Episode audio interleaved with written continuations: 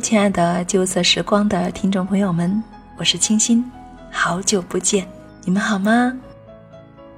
在这段长长的假期当中，我回家了一趟，见到了从小一起玩到大的闺蜜，但是言谈当中，我发现我们似乎话题少了很多，心里面是很想亲近的，可是却不知道该怎么去亲近。我相信大家在成长的过程当中。应该也会有不少的知心好朋友吧，好兄弟、好伙伴，或者好闺蜜。那经过岁月的洗礼，现在你们还一样如以前一样好吗？无话不谈吗？我想有很多的友情都已经有些距离了，不是吗？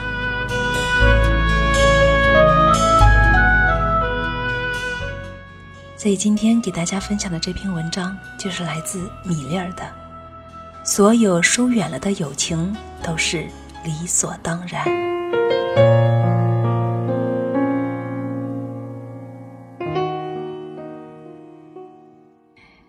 撇开无知的孩童时代，我的第一段友谊开始于初中。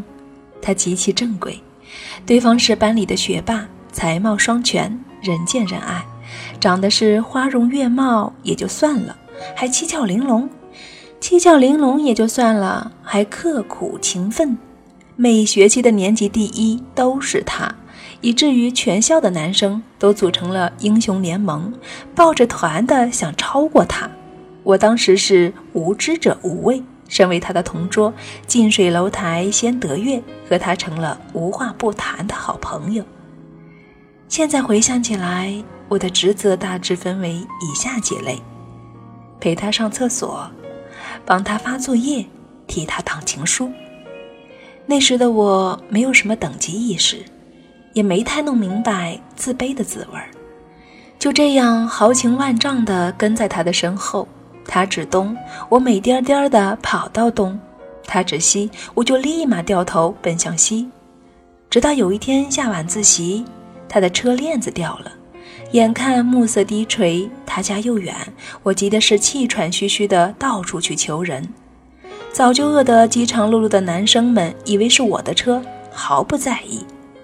直到听见胡同深处他的画骨绵声，才争先恐后的扔下车，奔着他的黑影跑去。昏黄的路灯下，我第一次感觉到我们俩是那么的不一样。多年后看到《甄嬛传》里的安陵容，虽阴险冷酷，但那句“姐姐，你什么都有”，到底心酸。就这样，我开始重新审视我们的友谊，开始发奋努力。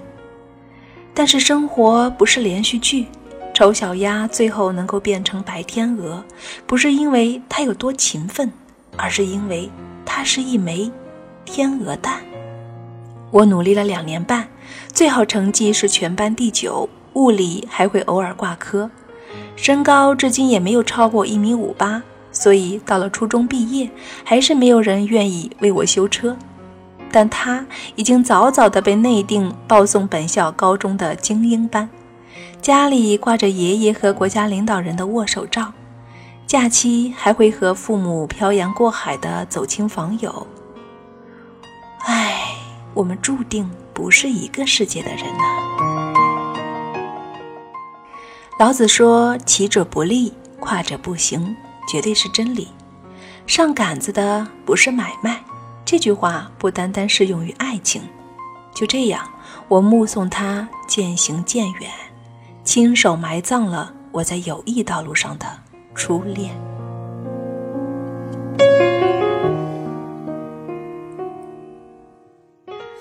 很多年后，他惊鸿一瞥地出现在某本杂志里，我才知道他大学读的是外交学院，一年后就被保送到美国深造，年年的全额奖学金，某萨俱乐部的会员，现在任联合国某公益机构的秘书长。这样的成就，我一点都不吃惊，在他的人生轨迹中，不可能有半点儿我的位置，或者说我没有能力。与他同行太远，在我思量报一本还是二本的时候，他在世界各地游历参观、留学、讲演。在我计算着工资涨了三百还是五百的时候，他装修着伦敦近郊的别墅，喝着西班牙的美酒。在我左手铲子、右手键盘的时候，他考下了飞行员和深潜证。这样的友谊，即使当时没有悬崖勒马，大抵也逃不过无疾而终吧。我只是凭借一己之力，大大缩短了中间的过程。工作后，我一直小心谨慎，君子群而不党。在女人多的地方，最好就是无帮无派，孑然一身。我独行了很久，竟然在一个艳阳高照的下午沦陷了。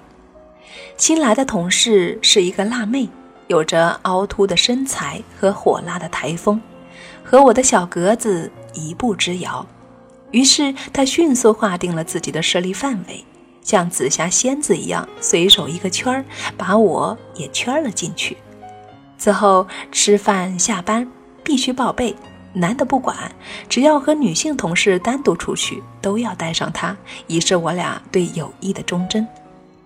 他对我极好，记得我生日、我妈的生日、我姥姥的生日、我儿子的生日，通通精心的 DIY，亲手制作小礼物，搞得三姑六婆都知道我有一位惊天地泣鬼神的资深闺蜜。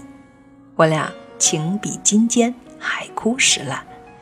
我从没被人如此重视过，记忆里第一段友谊带来的精神创伤瞬间被治愈了。我成了那个发号施令的主导者。有很长一段时间，我都非常享受这种感觉。我觉得我太幸运了，而立之年不仅有体贴的老公、懂事的儿子，还有如此珍贵的友谊。慢慢的，我发现，其实我更喜欢和冷静平和的人待在一起。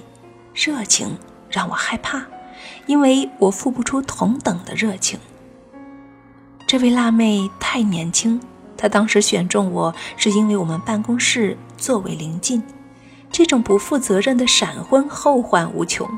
随着认识的不断加深，我们的兴趣爱好相去甚远。我是宅到家，她是走天涯；我是泡灶台，她是混吧台。在如今两年一代沟的严峻形势下，我们的共同语言越来越少，相见不如怀念，没话找话的尴尬实在是难堪。以前强制性的每周一聚，慢慢拖到一个月、半年，再后来他有了新的圈定对象，再后来我俩见面只剩寒暄，再后来偶尔联系。只剩点赞了。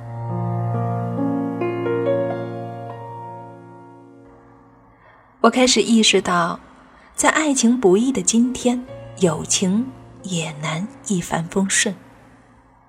两个人要想成为莫逆之交，必须要门当户对。这不单单是指家世、身份、年龄、血型，还有价值观、人生观、星座观都得匹配。否则就会一同出发，两头到岸。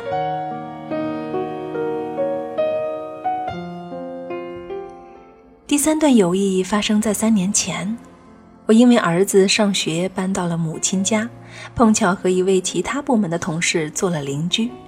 我俩窗户对窗户，楼门挨着楼门。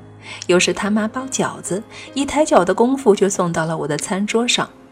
别人送了好烟好酒，我也惦记着给他加一份。慢慢的，我俩日出而作，日落而息，一同上班，一同下班。一辆二十六女车载着我不太肥硕的身躯，风里来雨里去。有一天下大暴雨，我打不着车，他非要骑车带我回家。狂风肆虐，吹得我俩东倒西歪。他还回身帮我压着我的简易雨衣，怕我着凉。看着他凌乱的背影、湿漉的头发，被我禁锢在内心深处的友谊，又蠢蠢欲动、死灰复燃。我以三十二岁的高龄开启了一段认真的友情，这一次，我觉得又可以相信友情了。她是个很实在的姑娘，交给她办的事情，你可以放一百个心。可惜有些矮胖，容貌不算上乘，以致蹉跎到现在。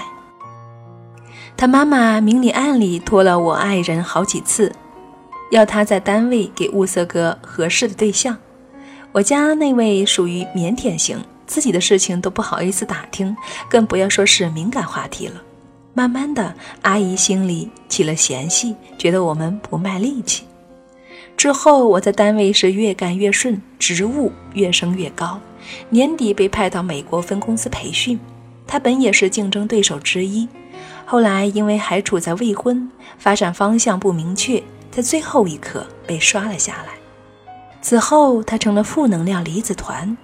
在单位就像怨妇一样的细数周围人的种种不堪，稍稍增加一点工作量就上岗上线推三阻四，回到家就马不停蹄的四处相亲，遍地撒网。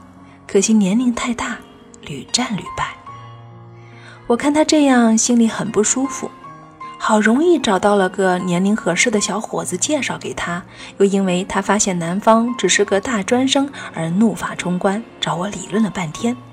他冰冷地看着我说：“我总是高高在上，说我一直瞧不起他，说我故意找了个大专生来羞辱他。”他一件事一件事地和我对峙，自顾自地分析我每一句话背后的深深恶意，推测我尚未说出口的无理和轻视。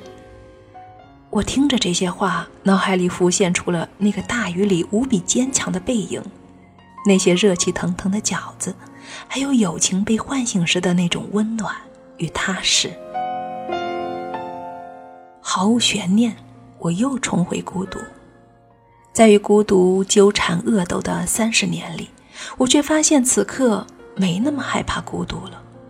我们恐惧孤独，也许只因我们对生活、对自我的失控。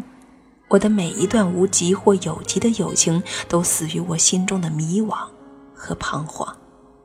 我们不敢单打独斗，可是结伴而行，又有太多的牵绊和约束。稍不同步，就会前功尽弃，两败俱伤。经历了这三段无疾而终的友情，我才明白，以友谊为名的交情，大多刻意负累，岁月沉淀。不持执念却留在身边的，才是知我懂我的人。我们在似水流年中偶有交集，淡淡的、静静的彼此关怀，各自修行。辽阔必然疏远，这是我们友情的墓志铭。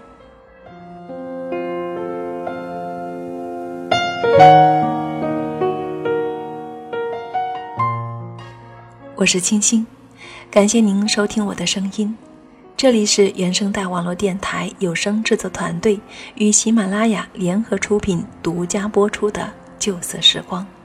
本期节目文章分享来自作者米粒儿。想要与金星互动交流或是投稿应聘，您可以订阅我们的微信公众号，搜索“原声带网络电台”即可。你也可以下载喜马拉雅手机 APP，搜索“清新”，清是三点水的清，新是温馨的心，您将可以听到我更多的节目。